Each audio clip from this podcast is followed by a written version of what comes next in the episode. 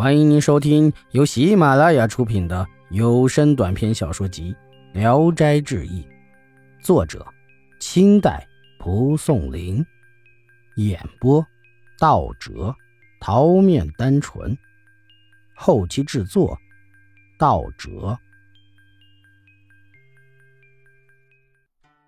博托袄，有个韩秀才在别墅中住了半年，年底才回家。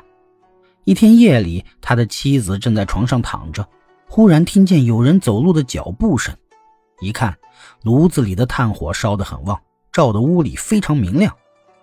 见一个老太太，年纪大约有八九十岁，皮肤像鸡皮一样，还驼着背，头上稀疏的白发可以数得清楚。他对韩七说：“你吃薄托吗？”韩七吓得不敢应声。老太婆于是用铁钳拨了拨炉火，把锅放到上面，又往锅里倒水。不一会儿，就听见开了锅。老太婆撩起衣襟，解开腰上的口袋，拿出数十个薄托放进锅里，粒粒有声，又自言自语地说：“等我找筷子来。”就出了门。韩七趁他出去，急忙起来，端起锅，把薄托倒在竹席的后面，再蒙上被子躺下。过了一会儿。老太婆回到屋里，逼问锅里的薄托哪里去了。韩七吓得大声呼喊，家里的人全醒了，老太婆才离去。拿开竹席，用火一照，原来是数十个土鳖虫堆放在那里。阎罗，宜州的徐新说自己夜里当了阎罗王，这个州里还有个马生，也说自己夜里当了阎罗王。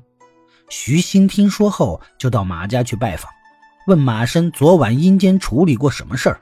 马生说：“没有别的事儿，只是送佐罗十升天，天上掉下莲台来，花朵啊和房屋一样大。”商富，天津有个商人要出远门做买卖，从一个富人那里借了几百两银子做本钱，不幸被小偷看见。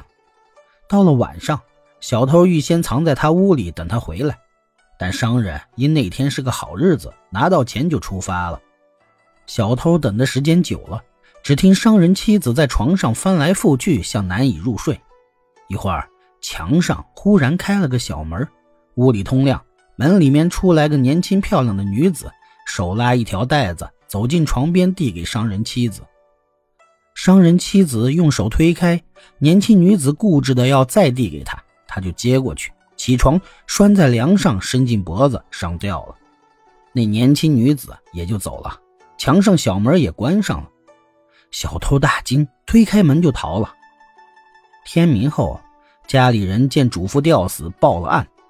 官府捉了商人的邻居去严刑拷打，邻居忍受不了折磨，只得承认杀了人。几天后就要被处决。